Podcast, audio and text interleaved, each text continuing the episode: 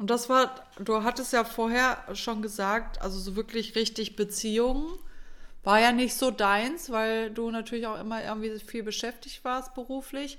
War Thorsten dann wirklich derjenige, der dich dann auch runtergeholt hat und gesagt hat, okay, jetzt wirst du mal hier sesshaft, jetzt setz dich da hin und. ja, also um es nochmal zu wiederholen, für, für alle, ja, Animateure, Leute, die im Tourismus arbeiten, im Hotelgewerbe, ja, die tun genau das, was ihr alle denkt. Ja, ja, das tun sie. Und sie machen das voller Freude. Soll ich euch sagen, das hat richtig Spaß gemacht. Das war eine richtig coole Zeit. Ich möchte die für kein Geld der Welt missen. So, es ist wirklich kein Geheimnis, es ist ein öffentliches Geheimnis, das ist so. Und dann kommst du wieder nach Hause oder in deine alte Umgebung und dann ist dieses Thema aber auch durch. Da wird auch nicht drüber gesprochen. Das ist so. Das gehört zu diesem coolen Loch im Lebenslauf dazu. Ja, Thorsten stand quasi damals vor mir. Den habe ich gesehen und habe ich gesagt, den heirate ich. Hm. Punkt. Ja, und Thorsten. So ist es auch gekommen. Ja, so ist das auch gekommen. Nein, der war einfach, ähm, ich hatte diesen normalen Job und ich war irgendwo wieder langsam angekommen. Mhm. Ja, dann kam Thorsten dazu und der ist halt genau das, was ich früher nicht haben wollte. Thorsten war halt nett. Das zieht er mich heute noch mit auf. Ich habe ihm gesagt, du hast so nett ausgesehen. Ja, und nett meinte ich wirklich mit nett und nicht der kleine Bruder von mhm. Für mich ist nett einfach wirklich die Beschreibung für jemand sympathisches, nettes, normales. Ja. Ja. Der war halt nett, normal, ähm, konnte, war der deutschen Sprache mächtig und konnte auch noch Sätze ohne Fehler schreiben. Ähm, und der war in einem normalen Beruf unterwegs. Also mein Mann ist äh, jetzt halt, er hält die Bücher, er ist Buchhalter, der kommt halt, hat also einen Steuerhintergrund, der ist noch einer der letzten ähm, abgeschlossenen Diplomkaufmänner, so heißen sie. Ja. Ähm, der war halt total normal. Also ich hatte einen deutschen Steuermenschen mit einem familiären Hintergrund aus der Eifel.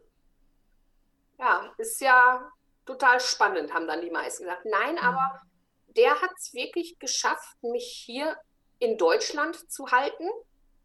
Der hat es geschafft, dass ich meinen imaginären Koffer so ein bisschen an die Seite stellen konnte. Und ich habe einfach gesagt, das ist es. Jetzt, jetzt kommt Ruhe in mein Leben. Mhm. Jetzt, jetzt kriege ich das auch alles. Mhm. Und der Toto hat damals so zu mir gesagt, ich weiß gar nicht, was du an mir so toll findest. Ich habe doch so ein langweiliges Leben. Und da habe ich gesagt, ah, warte mal ab, jetzt geht's los. jetzt bin ich ja da. Aha. Und das hätte ich, glaube ich, nicht sagen dürfen, weil da, also pünktlich kannst du sagen, zum 35. Geburtstag fing, fing bei mir eigentlich das, der, der, das größte Theater meines Lebens erstmal an. Hm. Weil ähm, Thorsten hatte ja halt mitgekriegt, dass, dass ich ab und zu mal umkippte, aber er kannte mich ja bis äh, 1500 Volt nochmal eben einen draufsetzen und hier noch und das schaffe ich auch noch. Wir haben uns da keine Gedanken drüber gemacht und man kennt das in einer Beziehung gerade frisch. Man geht mal essen, man bestellt sich eine Pizza, man frühstückt im Bett, ebenso Dinge eben, die zum mhm. Feel Good dazugehören. Ja. War mir auch total egal.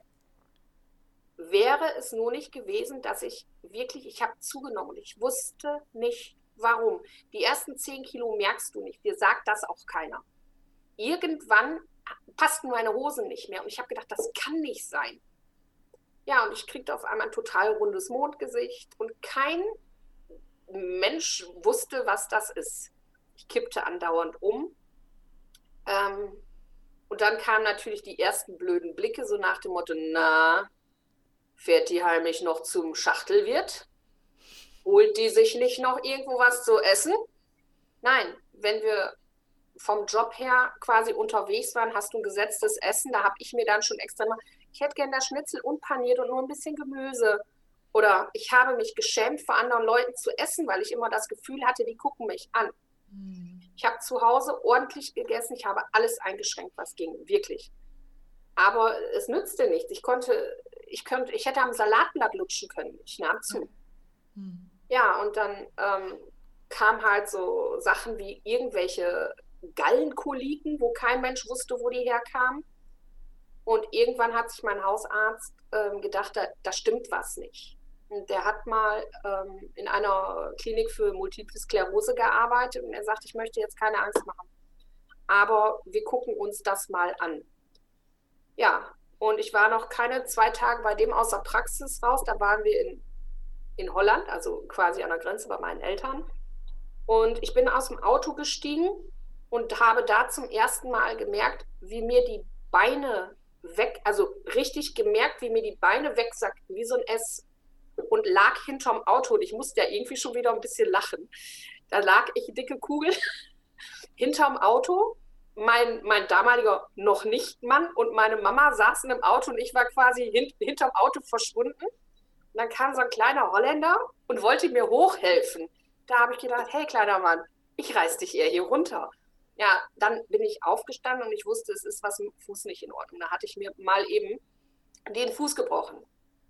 Das heißt, mit dem Gipsfuß in die Klinik und dann bin ich zum ersten Mal mit dem Thema Multiple Sklerose in Berührung gekommen und habe nur gebetet bei den Menschen, die ich da gesehen habe in dieser Station. Lieber Gott, bis jetzt ist noch alles gut gegangen. Lass mich bloß nicht dieses Zeugs haben. Mhm. Ja, und dann bin ich dann auf den Kopf gestellt worden, hatte abends, ich hatte noch äh, so, so, einen netten jungen Mann kennengelernt, also quasi der, der mir so ein paar Sachen da erklärt hat. Der, der hat mir halt erzählt, wie lange er diese Krankheit schon hat und was das mit ihm macht.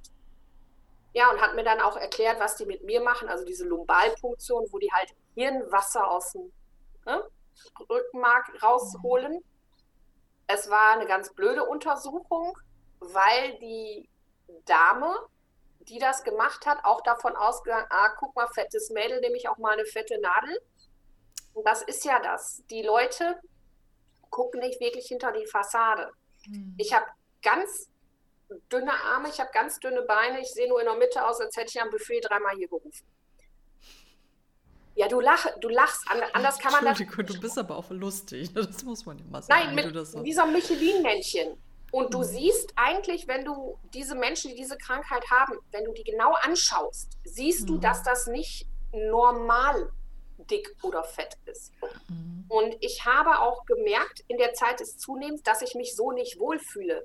Von mhm. daher kann mir jeder Mensch, also jeder Mensch, der wirklich bewusst sich falsch ernährt und sagt, ich fühle mich wohl so, wie ich bin, dem kann ich sagen, bei dir läuft irgendwas richtig verkehrt. Mhm. Da war nicht mal eben mit fünf Kilometer laufen oder drei Etagen hoch. Ja, ich saß dann halt in Asbach in dieser Klinik und wartete auf mein Ergebnis. Und dann kam äh, quasi so eine ganze Delegation rein und die sagten dann, ja, äh, also Multiple Sklerose negativ. Und ich denke, oh Gott, nein, negativ getestet, ich habe es nicht. Und dann war da eine kleine russische Ärztin Ah, sagte ich, denke, kommt jetzt? Du Fett in Mitte. Und da habe ich gedacht, Dankeschön, weiß ich. Und ich danke dieser Frau noch heute, dass sie das gesehen hat. Die hat ähm, gesagt, wir müssen ein MRT machen vom Gehirn, weil es könnte sein, dass ich ein Hypophysenadenom habe. Ich wusste nicht, was das ist. Und dann haben, ist dieses MRT halt veranlasst worden. Ich bin also quasi da aus der Klinik entlassen worden mit dieser Empfehlung fürs MRT und dann war ich im MRT und der Arzt wusste natürlich, was er machen musste. Aber ich bin nie so ein Freund von Google gewesen und damals schon mal gar nicht. Und dann hat er halt, also meinen Schädel komplett durchs MRT geschoben, also mich mit, ich hing ja dran. Ich habe 45 Minuten in diesem Kanal gelegen als fetter Mensch ein Wahnsinnsereignis. Ja, das kann ich mir vorstellen. Ja, aber ich habe mir sagen lassen, im Notfall nehmen die Vaseline. Nein, Spaß beiseite. ähm, ich kriegte halt so, so ein, wie, wie der Mann mit der Maske, also du kannst dich nicht bewegen und du darfst mhm. auch wirklich nicht dich bewegen. Ähm, und dann kam ich raus und er sagte nur, ja, Sie haben Hypophysenadenom. Und ich denke, ja, super. Ich habe wirklich gedacht, ja, super, weil ich hatte eine Diagnose. Mhm. Ich hatte nach dieser Odyssee eine Diagnose. Cool, mhm. eine Diagnose ist immer super, du fühlst dich toll. Da bin mhm. ich quasi pfeifend nach Hause gefahren. Ich war auch alleine da. Habe meinen Hausarzt angerufen und habe gesagt, hey, ich habe ein Hypophysenadenom. Und er so, hey, Morbus Cushing. Ich so, what? Ja, diese Krankheit heißt Morbus Cushing. Und dann habe ich gedacht, okay, ich wusste nicht, was das ist. Also Morbus Cushing gehört zu diesen seltenen endokrinen Erkrankungen, nennt sich das. Wenn man es ausrechnet oder über den Daumen runterbricht, ist es so ungefähr wie ein Lottogewinn. Einer unter einer Million.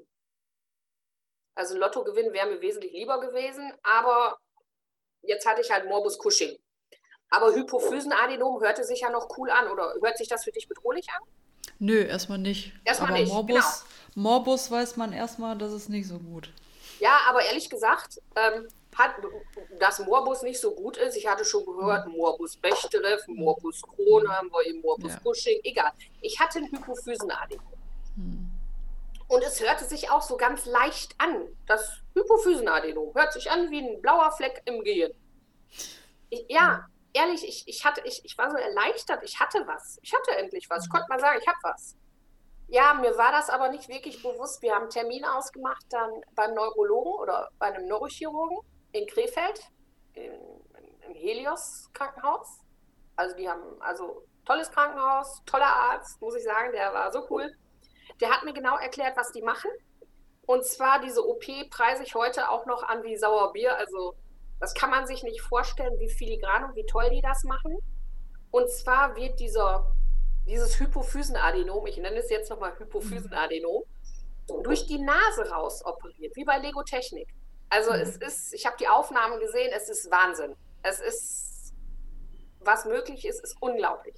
Mhm. Und durch die Nase hört sich ja auch total ästhetisch an im Prinzip. Also die schneiden dir nicht, nein, aber die schneiden dir nicht den ja, Kopf ja, auf. Du hast nichts. Ja. Ähm, wie die da reinkommen, ist jetzt eine andere Geschichte. ist, äh, Seitdem wir Corona-Tests machen, können wir nur im entferntesten erahnen, oh, wie sowas abläuft. Dann stellt euch mal vor, also so ein Corona-Test ist für mich, da lache ich drüber. Also bei mir, ich sag mal, mit dem Teil, wo die bei mir dann immer geguckt haben, ob da alles ob man hier noch da sitzt, wo es hingehört. Dann mhm. nehmen die quasi ein Stäbchen, das ist so groß wie so ein, weißt du, so ein gestreifter Strohhalm, den du so knicken kannst. Ja, geil. Ähm, ja, nee, man muss bloß gerade sitzen bleiben und hoffen, dass der, der es macht, das weiß, bald was vorbei ist. Was ich ja. bei so einer Corona-Teststelle auch manchmal vielleicht ein bisschen bezweifle, ob die Mädels genau wissen, wie das da drin aussieht. Nein. Ähm, nein, aber ähm, der Arzt war toll, das war aber so, so ein richtig, so weißt du, so zwei Meter groß und so ganz lange spinnengliedrige Hände. Und da habe ich gedacht, ja, nein, es war einfach. Und dann wollte er mir das erklären und dann habe ich ihm nur gesagt, hör mal, Sie sind Gehirnmanager, ich bin Eventmanager. Ich sage, ich hoffe, Sie haben in der Stunde Hypophysenadenom gut aufgepasst. Und da hat er sich einen gelacht, hat gesagt, dann sehen wir uns morgen. Ich habe mich auch nicht damit beschäftigt, was es ist als ich auf die OP warten musste, du bist ja nicht sofort dran. Da hätte ja jetzt in zwei, drei Wochen passiert ja nichts. Also ich musste so gute sechs Wochen auf den OP-Termin warten. Ähm, und ich war, ich hatte so eine herrliche Ruhe. Also du, ich hatte so eine Seelenruhe. Ich war so ein bisschen wie in Watte eingepackt und Winterschlaf. Ich hatte endlich eine Diagnose. Für mich viel schlimmer war mein Umfeld weil mein Umfeld hatte alle Dr. Google befragt und jeder, das ist ja das Beste, da kriege ich heute noch die Krise, jeder kannte natürlich einen, der hatte das auch schon. Ganz bestimmt. Ja, und ich habe da, mir war eigentlich egal, was die gehört hatten, die sollten mich alle in Ruhe lassen und ich habe versucht, die zu beruhigen. Ja, und gerade zu dem Zeitpunkt, wo ich krank wurde, hat sich das mit meinen Ausbildungen angefangen zu überschneiden. Und mit dem, was ich schon gelernt hatte, wusste ich mich, wie ich mich mit Entspannungstechnik selber ein bisschen runterkriege, wie ich anderen Leuten auch die Angst davor nehmen kann, indem ich quasi das so ein bisschen reframe oder schöner mache. Ja, und dann kam der Tag Null. Dann musst du zum Anästhesisten und dann ging es dann darum, wegen dieser Narkose. Und ich wollte ja noch mal einmal lustig sein und mein so, ja, äh, wenn es dann morgen ans Einschläfern geht, aber ordentlich die Extradosis. Ich sage, bei dem Elefantengewicht, das muss ordentlich funktionieren. Da guckt er mich an. Wissen Sie das denn gar nicht? Ich so, äh, was? Hat Ihnen das keiner gesagt? Ist ja was denn? Das Gewicht, was Sie haben, kommt ausschließlich durch diesen Gehirntumor. Und da fiel A zum ersten Mal das Wort Gewicht und das Wort Gehirntumor. Ähm, ich war aber so in meinem, ich war noch so in meiner Watteverpackung drin, dass ich dieses Wort Gehirntumor gar nicht gehört habe. Ich habe nur gehört, du hast dieses Gewicht nicht vom Essen. Und dann habe ich Thorsten aufs Knie gehauen. Ich sage, hast du gehört, hast du gehört? Ich sage, können Sie das nochmal sagen? Ich musste einfach mal für mich die Bestätigung haben, dass ich nicht falsch, nicht zu viel und nicht irgendwas gegessen habe. Und das erschließt sich daraus, dieser Tumor, der bei mir an der Hypophyse sitzt, jetzt kann ich auch Tumor sagen, ähm, fördert unser Stresshormon Cortisol. Das ist unser körpereigenes Hormon, ohne das wir nicht überleben können.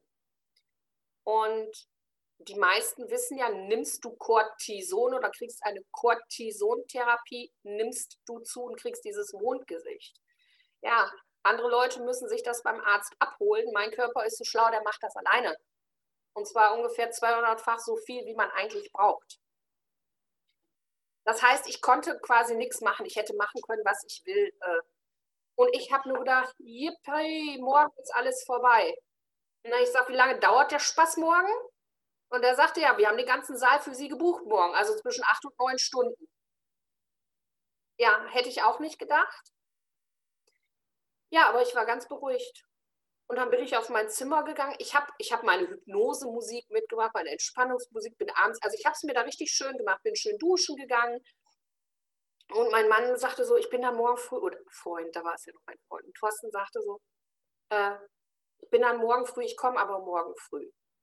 Ich so, ja. Und dann ganz ernsthaft, ich habe, das glaubt mir keiner. Ich habe aber auch diese Scheißegal-Tabletten genommen, weil die haben mir gesagt, man soll die nehmen, weil man dann auch nicht so viel Narkotika braucht. Und ich habe ernsthaft, total entspannt geschlafen, weil ich mir sicher war, die können mir morgen helfen und ich habe keine Angst gehabt. Ich habe echt keine Angst gehabt. Und dann kam Thorsten morgens und dann haben die mich quasi mit, so einem, mit dem Bett dann in so einem Krankenwagen quer da losgefahren und da war gerade eine riesen Baustelle in dem Krankenhaus. Und ich musste unten durch die Katakomben und da war alles, da standen Zementsäcke rum, mich hat man über Paletten geschoben. Und Thorsten immer so, oh mein Gott, oh mein Gott. Ich sage, komm, ich sage, du musst nur aufpassen, dass die mich in OP schieben, nicht in die Pathologie. Und dann gibt es da halt dieses Schiebepersonal, die sind nur dafür da, die Betten zu transportieren. Und der war so ein junger Typ und der guckte mich an, der hat nur gedacht, ey, ist die irre? Ja, aber ich hatte, ich habe mich darauf gefreut, weil ich dachte, jetzt ist gleich alles vorbei. Ja, alles wieder gut, ne? Ja. ja. Und dann wurde ich auch ganz schnell dann quasi eingeschläfert. Und dann sagte mhm. diese, diese Dame da, die den Zugang gelegt hat, na, wohin fahren Sie denn gerne in Urlaub? Und ich so, nach Schweden.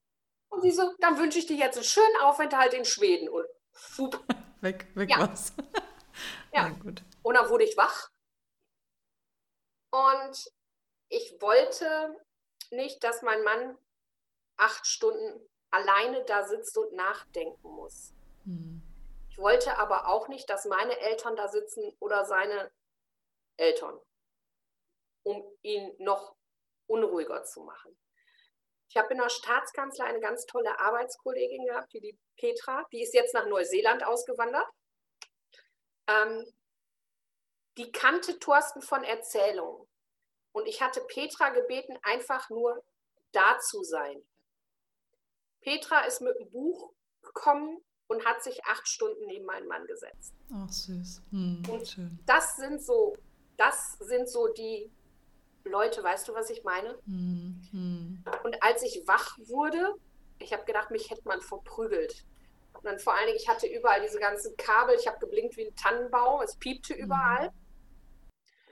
Und ich war Matsche. Und ich habe nur gesehen, Thorsten ist da, Petra ist da, die haben keine Flügel auf dem Rücken, ich bin auf der richtigen Seite. Ganz ernsthaft, das waren meine ersten Gedanken. Ja. Mhm. Und dann habe ich zu Thorsten gesagt, Thorsten, ihr seht scheiße aus. Meine Augen sind so schwer, mach mal einen Foto. Und dann, äh, ich hatte quasi Tampons in der Nase, ich konnte nicht atmen, hm. durfte 13 Stunden vorher nichts trinken und bin von unten, wurde mir kalte Luft in den Mund gepustet und ich durfte nichts trinken. Ich habe gedacht, das geht nicht. Ähm, mir tat aber nichts weh. Mir tat nichts weh. Ich habe keine Kopfschmerzen gehabt, keine Schmerzen, nichts.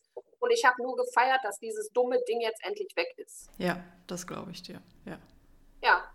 Und habe dann auch darauf bestanden, dass ich äh, möglichst schnell wieder auf mein Zimmer durfte. Mhm. Mhm. Und dann kam was ganz Tolles, wo ich, da erinnere ich mich eigentlich am liebsten dran. Bin zwischendurch natürlich wieder eingeschlafen und ähm, Thorsten und ich waren ja gerade so ein Dreivierteljahr oder Jahr zusammen. Ein Jahr, knapp ein Jahr. Und dann gab es wohl irgendwie einen Wachwechsel. Eine nächste Schwester kam und ähm, die hat dann gefragt, wer er wäre. Und dann hat Thorsten gesagt, das ist meine Verlobte. Und da habe ich gedacht, what? Also ich, und das war einfach, A, wusste ich da gar nichts von. Ja. das war einfach ein total schöner Moment. Mhm. Und das ist auch das, was ich an dem auch so schätze. Bei ihm kann ich wirklich sagen, durch dick und dünn. Mhm. Und dann bin ich noch ganz beruhigt eingeschlafen. Tja. Und nach zehn Tagen durfte ich nach Hause. Ja, toll. Und wie bist du dann weiter, wie wurde das noch weiter behandelt? Bist also du geheilt? Ist jetzt alles wieder gut? Nö, Nö. Nö. Ich kriege den Zettel in die Hand gedrückt, noch im Krankenhaus, ob ich dann gerne in eine Reha wollte. Ich sage, Quatsch, Reha brauche ich nicht. Gehe nach Hause. Und ich bin nach drei Wochen, habe ich halt wieder angefangen zu arbeiten. Weil es ging ja. Ich kannte ja auch keinen, der das hatte. Und es ging ja. Ich hatte noch ein paar Tabletten, ich sollte ich ein bisschen nehmen und alles ist schön. Und es hieß, so langsam wie das Gewicht gekommen ist, so langsam schwindet es auch. Ich habe keine Wunder erwartet. Ich habe gedacht, komm, du musst jetzt Geduld haben, du musst jetzt Geduld haben, du musst jetzt Geduld haben. Ja, nach sechs Monaten hatte ich meine erste Kontrolluntersuchung. Ich hatte vielleicht ein Kilo abgenommen. Ja, Kilo. Und das bescheuerte MRT zeigte, dass dieser Tumor wieder da war und zwar doppelt so groß wie vorher.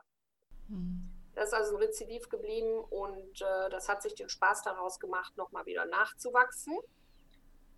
Ähm, in der Zwischenzeit hatten Thorsten und ich aber beschlossen, also so, dass wir heiraten wollten. Ja, und dann haben wir uns das Schloss Rasfeld angeguckt, halt im Münsterland. Und du weißt ja, wenn man im Kopf hat, was man möchte, kann man ganz schnell planen. Richtig. Wir waren Probe essen. Wir haben es geschafft, hier, durch den alten Pressesprecher der Staatskanzlei, der jetzt an der Bischofskonferenz, hatten wir es hier auch geschafft, einen Pastor zu finden, der sich dorthin verorten würde, weil mein alter Pastor aus Frieden ist tot. Der von meinem Mann äh, konnte auch nicht und der aus Hilden hat zwei. So, hatten wir alles, die Messe war fertig. Ähm, und wir hatten es halt meinen Eltern schon gesagt, weil die waren mit Probeessen, alles sehr schön. Ja, und dann hatten wir es dann noch jemand anderen gesagt. Und da kam nur die Aussage, wo du doch so krank bist, wollt ihr denn da noch heiraten? Wer mich kennt, würde damit rechnen, dass ich da wahrscheinlich aus der Hose gesprungen wäre oder irgendwas gesagt hätte. Und manchmal ist es ja so, Mamas hinterlassen ihre Spuren. Meine Mama hat ähm, so einen tollen Spruch gehabt, damals auf Plattdeutsch, ich sage ihn jetzt mal auf Hochdeutsch. manchmal muss man auch mal den Mund halten und den Kopf unter den Arm nehmen. Ja. Ich hatte ja auch schon Erfahrung durch meine Seminare und habe quasi aus dem Bauch geatmet, langsam mhm. ein und aus, habe nichts gesagt und habe dann nachher nur zu Thorst gesagt, das ist jetzt nicht gesagt worden. Und dann er so, doch. Dann habe ich nur gesagt, von dem ganzen Geld könnten wir dreimal in die Karibik fahren. Und dann hat er gesagt, ja, dann lass uns doch da heiraten. Und dann habe ich gedacht, das ist aber ein blöder Witz. Ja, dann waren wir nachher zu Hause angekommen und da lief gerade im Fernsehen schöne Werbung mit Robert die Karibik.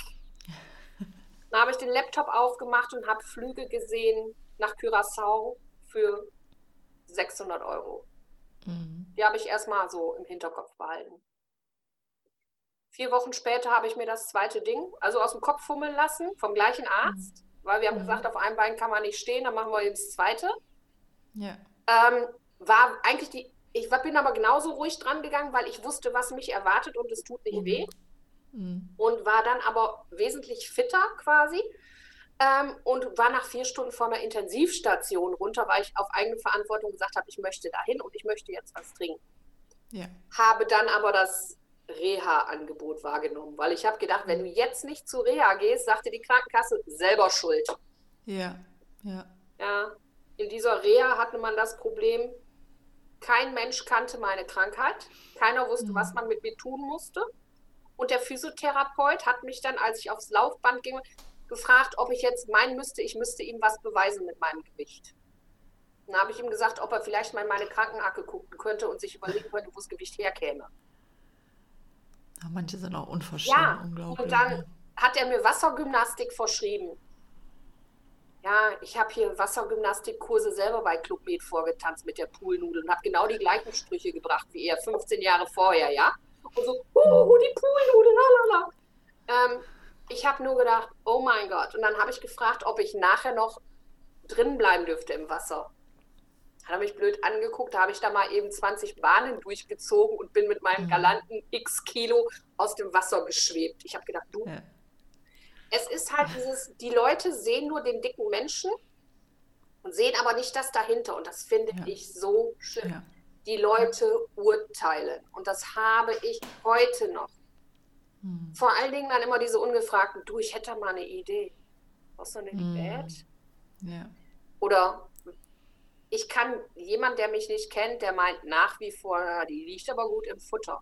Ja, soll ich es mir auf den Kopf tätowieren? Es nützt nichts. Ja, ja. Ähm, es gibt auch Leute, die quasi nahegelegt haben, man möge doch bitte mal ein Schloss vor dem Kühlschrank machen. Hm. Ach ja, kannst, da kannst du auf so Leute äh, sowas, sowas Gemeines und ich glaube, die, die bringen auch nur so Sprüche, weil sie selber dieses äh, kleine verträumte Kind sind, was einfach schlecht behandelt wurde und einfach äh, gerne, gerne andere Menschen verletzt. Also ich kann ja. sowas einfach auch nicht nachvollziehen. Ja, aber ein einschneidendes Erlebnis hatte ich. Ich bin ja nicht ein Freund von öffentlichen Verkehrsmitteln. Ähm, ich weiß gar nicht, wohin ich fuhr. Auf jeden Fall musste ich von Hilden nach Düsseldorf mit dem Bus. Mhm. Und da saß ich, äh, Hummelqueen, nun auf so einem Vierersitz, außen zum Gang. Gegenüber von mir eine Mutter mit einem vier-, fünfjährigen, nennen wir ihn Phil, Phil Conley. Ja. Und der Kleine guckte mich an, guckte mich an von oben nach unten, oben nach unten schubst seine Mama und sagt, du Mama, warum ist denn die Frau da so dick? Dann guckt sie von ihrem Handy hoch, ja, sie guckt von ihrem Handy hoch, ich betone nochmal, von ihrem Handy hoch, guckt mich total abwertend an und sagt zu ihrem Sohn, hör mal, Phil Conley, die Frau, die ist so dick, weil die sich beim Essen nicht unter Kontrolle hat. Uh. Ich habe nichts Krass. gesagt und vor allen Dingen, du merktest das. Sie sagte das auch in einer relativ netten Lautstärke. So ein paar Businsassen guckten schon so leicht verschämt aus dem Fenster, so hm, hm, hm, hm, hm. hm. Und dann musste ich an der nächsten Haltestelle aussteigen. Du stehst dann ja ein bisschen eher auf. Und ich habe mich dann an dieser Stange neben diesem Finn Conley festgehalten. Und kurz vorm Auf, äh, also kurz bevor ich ausstehen musste, habe ich ihm auf die Schulter getippt und sag so, ich hatte ja den Namen dann auch gehört. Conley, hör mal. Ich sag, weißt du was? Die Frau, die ist so dick, weil die da, wo deine Mama eine ganze Menge Luft hat, einen riesengroßen Gehirntumor hat. Und dann bin ich ausgestiegen. Ja. Und dann merktest du, wie im Bus die Leute ein bisschen grinsen. Äh, in dem Moment habe ich gedacht, gut, dass dir solche Dinge dann auch noch einfallen. Ich kenne mhm. aber viele Leute, die bringen das nicht fertig. Ja, ja. Ich hatte sie so richtig schön einmal vorgeführt und ehrlich gesagt, ich habe mich danach echt gefeiert. Ja, das glaube ich. Ja, Nein, aber ja, es sind die Schlagfertigkeit, so die fehlt dann manchmal. Es, ja, gibt, es gibt Tage, weißt du, da macht mir das echt nichts aus. Aber es gibt auch Tage, vor allen Dingen jetzt im, im Frühjahr. Ich habe es immer jedes Frühjahr, wenn so, wenn man früher so in die Club Med Saison fuhr. Hm. Das ist ganz komisch. Das habe ich aber jedes Jahr, wenn die Sonne rauskommt, habe ich immer so ein bisschen Nostalgie, Fernweh. Hm. Und dann erwische ich ähm, mich auch, wie ich mir dann die alten Fotos oder so angucke. Hm. Mit Snowboard, Wasserski, Reiten, Tauchen. Mhm. Weißt du, das sind so Sachen, die kann ich, die beherrsche ich technisch, mhm. aber nicht mit dem Gewicht. Mhm. Und das sind so Momente, da bin ich da super, super, super traurig, weil ich habe ja jetzt auch meine Tochter. Mhm. Und es ist verdammt nochmal nicht fair. Ich kann meinem Kind theoretisch erklären, wie sie Inliner fährt, ich kann es ihr aber nicht vormachen. Ich kann mhm. ihr auch theoretisch erklären, wie man reitet kann es dir aber nicht mhm. vormachen. Und ein ganz gemeines Ereignis war, als Lotta anfing zu laufen. Da haben wir in der Nähe einer Hauptstraße gewohnt. Und mein Kind rannte von dieser Stichstraße auf die Hauptstraße zu, wo nur LKWs fahren. Und mhm. ich als dicke Mama konnte nicht hinterherrennen. Ich hätte mein Kind nicht vor dem LKW retten können. Und dann habe ich meine Ressourcen aus der Kindheit hochgeholt hm. und habe wie eine Wahnsinnige auf zwei Fingern gepfiffen. Hm. Und mein Kind ist stehen geblieben. Hm. Und egal, mein Papa hat immer gesagt, Mädchen pfeifen nicht. Doch, Mädchen pfeifen ähm, da, da, da sehe ich dann einfach, ich bin die fette Mama. Ich, und das bin nicht ich. Und ich bin eingeschränkt in meinem Tun, in meiner Lebensqualität. Und das ist das mhm. Einzige, was ich an dieser Krankheit eben so abgrundtief hasse. Sie schränkt mich in meiner Lebensqualität ein. Schmerzen habe ich so nicht. Auch wenn mhm. das jetzt wahrscheinlich wieder da ist, das Ding. Schmerzen habe ich nicht ich habe nur Fett. Und Fett ist das Gemeinste, das aller, allergemeinste. Andere Leute, die das haben, die ich jetzt halt auch persönlich kenne, haben ganz andere körperliche Baustellen dazu gekriegt. Mhm. Aber dadurch, dass ich immer aktiv war, habe ich die nicht. Die will ich mhm. nicht. Ich will einfach nur, ah, ja, halbieren nicht, aber so ein Drittel von dem Ballast weg mhm. ja. haben. Wäre ja. so ein Traum, so über Nacht. Schwupp. Ja, ja. Wenn du so generell in deine Zukunft guckst, außer natürlich, dass äh, du wieder gesunden möchtest komplett, was stellst du dir beruflich vielleicht noch so vor? Also wenn ich mal ganz tief in meine Traumkiste gucke oder wenn ich bei Wünsch dir was wäre. Ich würde mir wünschen, dass dieses Ding jetzt endlich mal den Geist aufgibt, dass ich halbwegs wieder Richtung für mich annehmbares Gewicht komme. Ich meine, ich rede jetzt für, für, für mich annehmbar. Ich rede nicht von 90, 60, 90 oder hm. 70 Kilo. Da werde ich nie wieder hinkommen. Für mich annehmbares Gewicht, sodass ich wieder Sport machen kann und einen Ausgleich finde, dass ich mit meinem Kind auch mal ähm, sportlichere Aktivitäten machen kann, ohne dann immer zu sagen, Leute, ich bin dann mal die, die die Handtaschen hält. Ähm, ich bin für alle immer so die die lustige, dicke Mama. Ja? Und ich werde darauf reduziert. Und das ist für mich manchmal echt schwer. Mhm. Leute, die mich dann näher kennenlernen, sind dann immer so, ach ehrlich, hätte ich ja jetzt nicht gedacht. Ich möchte einfach am liebsten auch wieder aufs Land. Ein kleines Häuschen auf dem Land, nichts Besonderes. Gerne auch irgendwie, weißt du, so ein kleiner Kotten, ich mache mir alles fertig. Hm. Mein Mann in der Buchhaltung, der kann ja eigentlich, sofern er Internet hat, von überall arbeiten. Mhm. Buchhaltungsaufträge gibt es auch überall. Buchhaltung braucht man auch mit Corona. Ähm, und ich möchte, ja, alle diese Sachen, die ich kann, kann irgendwie vereinen. Ich möchte die Arbeit mit Kindern nicht missen, diese Glückstrainings oder dieses Ressourcenstärken. Das ist ja das, was du ja, aktuell machst, ne? Mhm. Ähm, weil ich gemerkt habe, Erwachsene, denen brauche ich keine Resilienz mehr einprügeln. Ich habe damals gedacht, hey, ich sitze hier vor dir mit einem dicken Gehirntumor im Kopf und du weißt nicht, wie du morgens deine Schuhe anziehst. Klar, du gibst mir dafür einen Haufen Geld, aber du klaust mir Lebenszeit. Mhm. Und dann habe ich gesehen, beim Schminken, ich frage die Kinder immer, wie heißt du denn, wo wohnst du denn, was möchtest du werden, wenn du groß wirst? Und was du teilweise beim Schminken, weil die Kinder erzählen, was sie dir für traurige Sachen erzählen.